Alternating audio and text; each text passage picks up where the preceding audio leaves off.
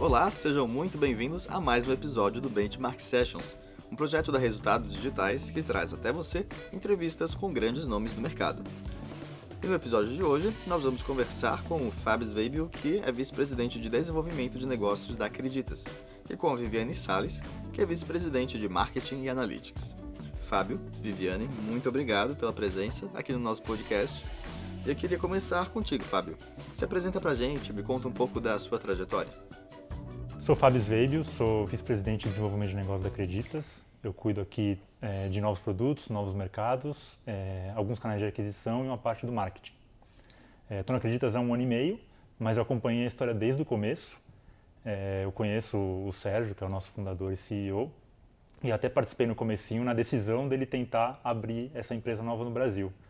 É, como várias startups, várias fintechs é, surgem de um, de um problema, né, de uma ideia, algum problema para resolver. E no nosso caso, é, foi dos juros no Brasil. É, o Sérgio constatou é, uma discrepância muito grande no Brasil, que ele não via em mercados mais maduros, muita experiência nos Estados Unidos e na Europa, e foi investigar um pouco melhor e viu que é, realmente a situação dos juros no Brasil é, não faz sentido e decidiu empreender aqui é, para tentar mudar essa situação. Então, Acredita surgiu com essa missão, né, com esse objetivo de mudar a cara dos juros no Brasil. Só que claro, não tem resposta certa. É, então a empresa foi aberta em 2012, é, como banco fácil na época, não acreditas ainda, e era um comparador, comparador de alternativas de produtos financeiros. Então, nosso site tinha muito conteúdo jornalístico e comparadores de cartão de crédito, de empréstimos, de alguns outros produtos. É, e nesse processo de criar os comparadores e de explorar o mercado foi que a gente foi desenvolvendo nosso modelo de negócio. É, então, com muito erro e acerto, muita tentativa e erro, é, desenvolvimento de tecnologia por trás, até que três ou quatro anos depois a gente chegou à, à conclusão de que o caminho era é, ser um provedor de, de, de empréstimos, é, empréstimo com garantia especificamente, que já tinha identificado antes a oportunidade de entrar nesse mercado de empréstimo com garantia é, com um produto pouco conhecido no Brasil, é, muito comum nos Estados Unidos e na Europa, mas pouco usado no Brasil e que realmente é uma das soluções para é, fornecer para as pessoas né, um empréstimo de qualidade, que a gente gosta de dizer. O que, que significa um empréstimo de qualidade? É um empréstimo com taxas baixas, prazo longo para pagar e valores mais altos. Então você consegue ajudar as pessoas a realizar suas necessidades é, com parcelas que cabem no bolso. É, então, a partir de 2016, que a gente realmente já identificando qual era o modelo de negócio é, ideal, a gente foi é, alavancar e crescer a nossa plataforma. Então, como comparador, a gente conseguia ver vários produtos e principalmente tinha que fazer muitas parcerias com outras instituições financeiras para é, inicialmente indicar leads e depois fazer cada vez mais do processo. E foi, aqui, foi assim que a gente foi aprendendo. Então, fazendo parcerias é, com várias instituições, é, alguns casos bancos, outras financeiras um pouco menores, a gente foi, é, no início, indicando leads. Então, a gente começou com marketing digital, como várias outras startups, compra barato é, lead no Google e indica com uma margenzinha pequena e logo de cara conseguiu perceber que esse negócio só valia a pena mesmo é, agregando valor. Então no começo era uma indicação de lead, depois um enriquecimento de lead, depois a gente começava a fazer alguns filtros, mandar para cada instituição só o que fazia sentido para ela. E quanto mais a gente avançava ou na análise é, ou na, no filtro das informações, mais valor isso tinha para os nossos parceiros. Então a gente conseguia capturar mais valor, é, até que a gente focou em empréstimo com garantia, focamos em algumas parcerias que realmente estavam interessadas nesse produto e sempre avançando na cadeia. Então a gente avançou até solicitação de documentos, análise de crédito, até que a gente percebeu que realmente fazia sentido fazer o processo de ponta a ponta. Então, desde a aquisição do cliente, dos clientes, que a gente já tinha aprendido a fazer ao longo de alguns anos, até todo o funil de conversão, todo o processamento do crédito que a gente chama, a fabricação do crédito e até a cobrança e, e a captura de recursos para emprestar para os clientes. Então, quando a gente percebeu que para construir um modelo de negócio sustentável a gente tinha que fazer de ponta a ponta, e quando isso ficou claro, aí foi acelerar, trazer as pessoas certas para dentro da empresa, então contratações mais específicas com, com pessoas com conhecimento, é, vender essa história para os investidores, então conseguir é, captar dinheiro já com uma clareza de modelo de negócio para é, acelerar, construir a plataforma tecnológica para fazer isso acontecer e aí é acelerar mesmo. É, eu sou Viviane Salles, eu sou a VP de Marketing Analytics aqui na Acreditas. Então, eu tenho as áreas de marketing de performance, que é a área que é focada em aquisição de cliente mesmo. Então, quem tem a, o, a meta de quantos clientes a gente precisa trazer por mês. Tem áreas de analytics, área de data science e área de modelagem de crédito. É, acho que é, até hoje ainda é com certeza um dos grandes desafios é, é é falar sobre esse produto, né? É um produto que é super conhecido fora do Brasil, mas muito pouco conhecido aqui no Brasil.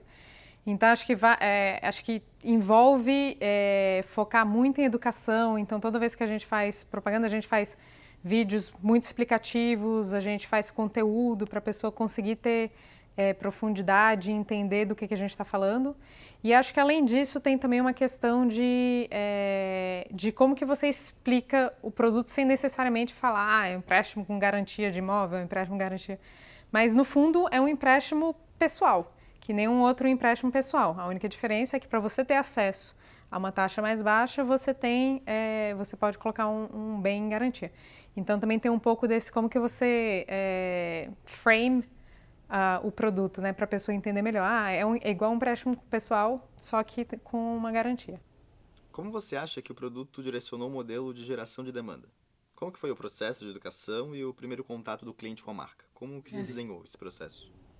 É, então, tipicamente, é, a gente tem, pensando no, no funil de, de marketing, no funil tradicional, né? Então, a gente tem uma série de ações de topo de funil, que é mais para a pessoa conhecer a marca, conhecer o produto, que é quando a gente está falando de, de, estratégia de conteúdo, definição de ah, o que, que a gente quer é, que, o, que, o, cliente conheça da nossa marca, é, até ações específicas quando aquela pessoa já está procurando um empréstimo específico. Né? Então a gente tem, a gente trabalha todo o funil.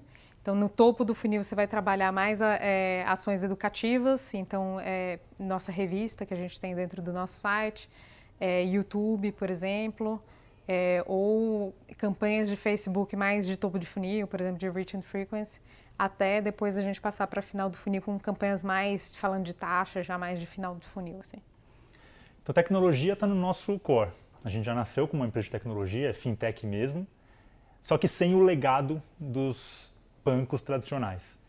É, a gente acredita muito em construir a nossa própria plataforma, então desde o começo a gente construiu é, já construiu, desconstruiu várias vezes, mas a gente é, desenvolve a tecnologia dentro de casa para realmente focar no produto, focar no cliente e ter é, um produto, um serviço de baixo custo. A gente acredita que esse é o grande diferencial. É, a gente ouve muito no mercado financeiro que o problema é a inadimplência dos clientes, que é, são os impostos, é, mas a gente acredita que o grande problema para as taxas de juros no Brasil serem tão altas é, são o produto, que a gente resolve com o crédito com garantia, e os custos de operação. É, a gente já nasceu certo, a gente acredita assim, é, sem os custos das agências, sem os sistemas legados, e a gente sempre trabalha para é, aumentar a eficiência, trabalhar em produtividade, para ter um produto é, mais é, preparado possível para as necessidades do cliente com um custo baixo e a gente sempre que consegue um ganho, a gente repassa isso para o cliente. Então isso é crítico para a nossa competitividade e é crítico para a gente conseguir entrar no mercado é, super tradicional no Brasil, com players é, super bem estabelecidos, para conseguir entrar como um novo entrante, com um modelo diferente e conseguir crescer rápido. E depois da concepção do produto e da plataforma, como que você coloca isso para funcionar e acelerar? É, nosso crescimento realmente foi muito rápido nos últimos anos. É, acho que a gente teve a vantagem de ter encontrado um produto muito bom. É muito mais fácil você crescer e vender um produto bom do que um produto ruim. É, uma outra grande vantagem é alavancar a internet. Né? Então a gente só conseguiu viabilizar nosso modelo de negócio porque o smartphone se, se popularizou muito. Então a gente conseguia acessar os clientes sem a necessidade de uma rede de agências, é, de uma rede física, uma presença física. É, então a gente aprendeu a fazer muito marketing digital, a gente aprendeu a fazer muita educação financeira, conteúdo é, para as pessoas é, perceberem a nossa credibilidade, perceberem que o produto era bom. E a gente também investiu muito é, no atendimento. É, a gente fala com todos os clientes até hoje. apesar de ser uma fintech, ser 100% digital, não ter uma presença física, a gente fala com 100% dos nossos clientes. Então a gente tem é, consultores super treinados para ajudar o cliente a identificar é, qual que é a melhor solução para eles. Então, se o cliente chega aqui achando que o nosso produto é o melhor para ele, mas a gente, a gente identifica que não é, a gente fala para ele. A gente não quer empurrar um produto para o cliente. Então, com isso, né, com essa combinação de tecnologia, de marketing digital, de um atendimento super próximo e de um produto muito bom, a gente conseguiu acelerar. Lógico tem muita coisa para melhorar e a gente está sempre trabalhando em ganhar eficiência, ganhar produtividade, mas a gente conseguiu, é, com esses fatores, é, acelerar bastante. Hoje a gente já teve mais de 2 milhões de solicitações é, de crédito e é só o começo. Como que é o processo de qualificação desses contatos? Hum. Então a gente tem, é, já no próprio site, a gente já tem uma, um processo de pré-qualificação. Então a gente automaticamente, a gente já tem uma série de critérios que quando essa pessoa chega no nosso site, a gente já consegue dar uma resposta para ela se ela é pré-qualificada ou não. Depois disso, a pessoa também entrando dentro do nosso processo, a gente também tem uma série de, é, de algoritmos e de análises que determinam qual que é a propensão daquele cara tanto ter interesse quanto também ter é, condições boas para aprovação de crédito. E depois, obviamente, tem análise de crédito durante o processo, antes de ser. Ele vai para o time de vendas logo depois desses dois primeiros steps que eu falei, né? Então, primeiro a pré-qualificação, e o segundo, esse ranqueamento aí de clientes com maior propensão e maior, melhor perfil para entrar na operação. Aí ele entra na operação de vendas. Dependendo do perfil, ele pode inclusive nem precisar passar pela, pela operação de vendas, ele já consegue pular alguns steps na fase. Eu queria saber como que vocês construíram esse alinhamento entre marketing e vendas. Como que aconteceu a definição das personas da marca? É, na verdade, eu acho que é um alinhamento contínuo, né? E, e não só com vendas, na verdade, mas a gente tem um alinhamento de marketing, vendas e crédito, né? No caso de, de empréstimo, que também tem um perfil que a gente é de específico para crédito, né? Mas acho que a gente define é, todas essas coisas em conjunto. Então, quais são as políticas que a gente vai, é, que a gente tem intenção de trabalhar, que tipo de perfis que a gente gostaria de trabalhar. E também a gente é muito data driven. Então a gente olha, na verdade, com, é, com dados realmente quem são as pessoas que quando a gente coloca na operação tem um perfil é, mais interessante ou um perfil menos interessante, que a gente já sabe que vai ter é, maior propensão a fechar, que vai ser um cliente que a gente sabe que de ponta a ponta é, vai performar bem. E aí, em relação a, a personas, que acho que foi só outra pergunta, é, a gente tem uma série de perfis aqui, né? dentro da Acredites. A gente tem um perfil é, que é a maior parte, que é um, um, perfil que quer trocar dívidas. Então, são pessoas que já têm dívidas muito caras é, e têm interesse em reduzir juros. Então, a grande parte do, dos nossos clientes é esse perfil de trocar dívidas. Depois a gente tem alguns outros use cases. Então, tem pessoas que estão querendo fazer uma grande compra. Então, por exemplo, uma reforma grande de uma casa. Ou vai fazer uma viagem para o exterior e precisa desse empréstimo. Então, a gente tem alguns perfis é, específicos é, que a gente trabalha, que a gente foi vendo que funcionavam ao longo do tempo. Então, os mais típicos são esses: é de troca de dívida, grandes compras e o perfil de empresário, né? Empresário barra empreendedor. Então, a gente também tem bastante é, empreendedores querendo expandir negócio e que às vezes não têm acesso a uma, uma linha de crédito é, interessante e fecham com a gente.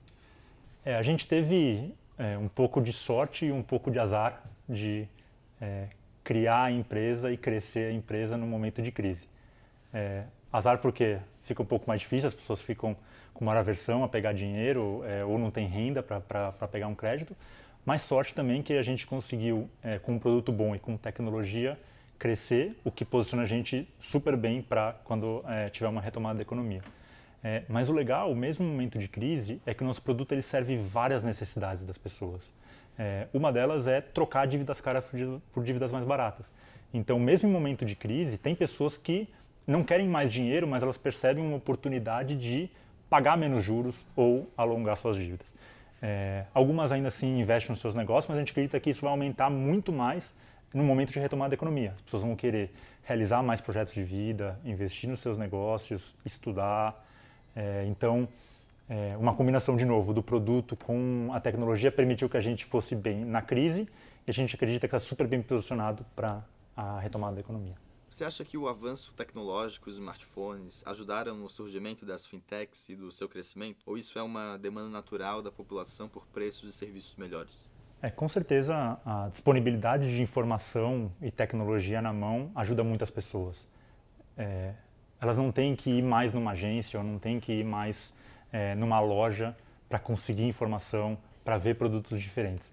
Então a facilidade de comparar é, de aprender, de estudar, de ver vídeos no YouTube, de ver, é, de ler conteúdo sobre produtos, ajuda as pessoas a, primeiro, compararem mais e, segundo, contratarem produtos melhores. Isso, com certeza, abre uma, uma série de avenidas para as fintechs que já nascem desse jeito, né? já nascem pensando na experiência do consumidor é, mobile, digital, é, que não tem um legado para defender é, e também já pensam muito da forma que os clientes pensam, né? que é, eles precisam de informações básicas para é, comparar produtos. Eles precisam é, ler mais sobre a empresa para é, conhecer e para testar a credibilidade.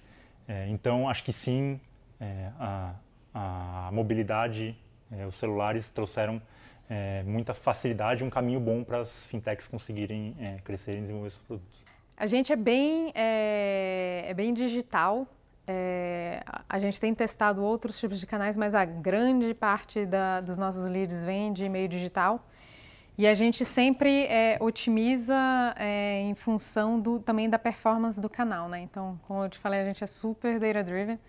Então, a gente foi ao longo do tempo vendo quais canais que, que performam melhor e, e otimizando eles. Então, no começo, obviamente, você pensa em fundo de funil, o cara que tem mais intenção de compra é aquele que está lá no Google já procurando é, pelo produto, né? Então a gente tinha uma participação maior de, de Google, por exemplo. Aí, ao longo do tempo a gente foi expandindo para outras mídias digitais. Então Facebook se tornou uma, uma mídia relevante. É, outros canais são, por exemplo, é, afiliados também online que têm canais de, de, busca de empréstimo e que a gente e que direcionam leads para a gente, né? Então, ao longo do tempo a gente foi expandindo. Hoje a gente faz, por exemplo, native, programática, é, bastante coisa online. E a gente vai sempre tentando entender qual é, canal tem melhor performance de resultado para a gente e qual canal se adequa mais a, ao, ao, tipo de, é, de cliente. Então, por exemplo, a gente tem dois produtos, Auto Equity e Home Equity. Eles têm perfis diferentes, por exemplo. Então, a, a estratégia que a gente faz para um é diferente para outro, né? Então, o cliente de Home Equity geralmente é um cliente que precisa de mais conteúdo, por exemplo. Ele precisa ter mais interações até fechar. O de alto precisa de mais tempo, então ele precisa de, de canais mais velozes, por exemplo. Como foi escalar esses pedidos de crédito, saindo do zero e chegando a 2 milhões? É, uma, uma loucura, né? foi, é, acho que toda vez a gente está sempre se é, testando, a gente tem é, metas muito agressivas absolutamente é, todos os meses e a gente sempre está com um super desafio é, pela frente, né? Então, de dezembro é, para janeiro, agora a gente praticamente de um mês para outro dobrou o número de leads. É, então, super, super é, desafiador. É, e, obviamente, toda vez que a gente se é, depara com esse nível de crescimento, né, a gente para, pensa, o que, que a gente precisa fazer diferente? Porque só com o que a gente está fazendo a gente não vai conseguir é, crescer no ritmo que a gente quer crescer. Então a gente faz frequentemente muitos brainstorms, muitos testes de, de novos canais, é, muito entendimento de, é, do consumidor e, e, acho que assim garantir que está tudo integrado, né? Então como que eu consigo ter mensagens consistentes em todos os canais? Como que eu consigo endereçar os pain points do cliente, né? Então eu sei que tem determinada é, mensagem que não está chegando bem, porque eu ouço o pessoal ligando aqui perguntando para customer uh, ah, o que, que, é isso, o que, que, é esse produto. Então, eu sei que tem alguma falha de comunicação. Então, endereçando todos esses problemas e, e sempre pensando em coisas novas. Então, a gente está absolutamente todos os dias testando alguma coisa nova e medindo. No começo, a gente, por exemplo, focava muito em Google, porque Google supria toda a nossa, nossa demanda. Até que chegou um momento a gente disse, nossa, está começando a ficar mais difícil de crescer só com Google.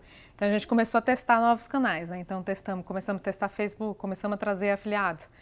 Aí começamos a crescer. Aí chegou um momento que a gente, a estratégia que a gente estava usando por exemplo, em Facebook, foi também começou a ficar saturado. Então você começa a ver é, o custo é, do lead aumentando, você disse não está dentro da, das metas que eu gostaria. Então, qual que é a próxima, qual é a próxima onda, né? Então, ah, putz, agora vou usar Facebook para trazer talvez topo de funil. Como que eu uso as ferramentas, por exemplo, de reach and frequency do Facebook para trazer é, topo de funil e encher o meu funil para conseguir converter mais.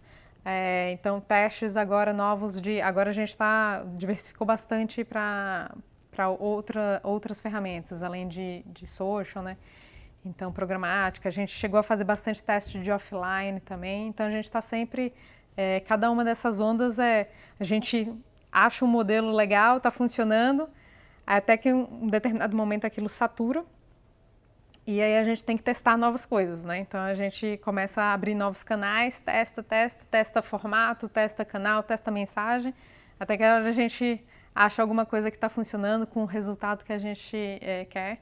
E assim a gente vai, vai crescendo. Né? Realmente a gente cresceu muito rápido nos últimos anos. É, cinco, seis, sete vezes ao ano nos últimos três, quatro anos. É, super acelerado. Hoje a gente está com 600 pessoas, há dois anos atrás a gente estava com 100. É, tem um desafio com certeza interno, né, de cultura. A gente tem uma cultura super forte é, que ajuda a, a, a, conseguir crescer e a conseguir manter esses valores é, com diferentes tamanhos de, de empresa. É, a gente também tem uma, uma diversidade muito grande de pessoas, pessoas generalistas, especialistas, mais novas e mais velhas. É, isso ajuda tanto a, a, a trazer experiência de mercado é, para conseguir desenvolver o produto, mas também ter a energia de gente nova e gente é, que não conhece daquilo, mas quer fazer de um jeito diferente. Então a gente tem diversidade de vários tipos, tem diversidade de, de gênero, de idade, de sexo, de raça, de todos os tipos, é, que ajuda a, a fazer a, a, empresa conseguir manter essa velocidade de crescimento. É, lógico que tem algumas algumas é, barreiras que você consegue romper, né? Então tem aquele começo que é difícil de, de identificar o modelo de negócio, depois tem a escalada, é, depois tem é, a, a, a, garantia de que o modelo é sustentável. É, acho que a gente já passou por algumas dessas fases e agora a gente tem confiança de que é só acelerar realmente para conseguir fazer o produto ficar mais conhecido, é, mais é, claro para as pessoas e conseguir chegar ao maior número de clientes possíveis. Em SaaS, a gente fala muito de CAC sobre LTV. Vocês têm alguma métrica principal?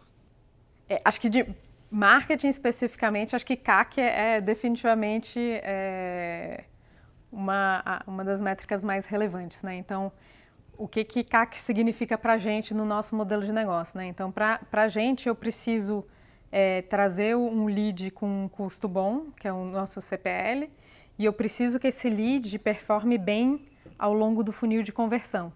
Então, se eu tenho, se ele custa, eu consigo trazer ele com um valor baixo e com alta conversão, eu vou ter um CAC bom. Então, isso são, são as grandes métricas que a gente olha, né? Então, a gente está sempre olhando é, o custo que eu estou trazendo esse lead e toda a performance desse lead ao longo do funil, que é, são as etapas de conversão.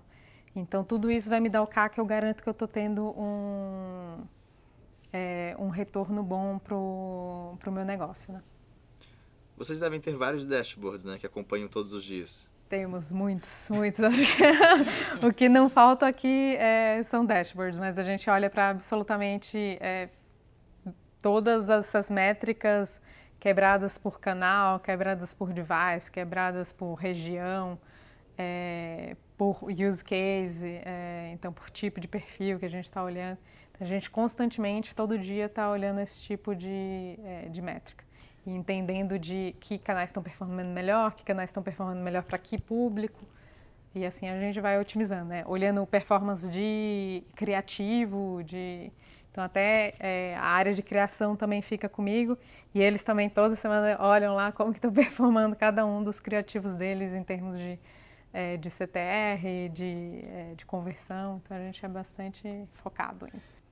Ah, a gente olha isso o tempo inteiro, né? Então, imediatamente, é, acho que não, não só a área de, de, marketing de performance em si, mas como a gente tem essa outra área que fica comigo, que é Analytics, também está olhando o tempo inteiro todas as métricas do negócio, a gente rapidamente percebe se tem alguma, alguma variação é, que não está de acordo com o que a gente se planejou. Né? Então, a gente tem planejamentos muito claros do que, que a gente quer atingir cada mês.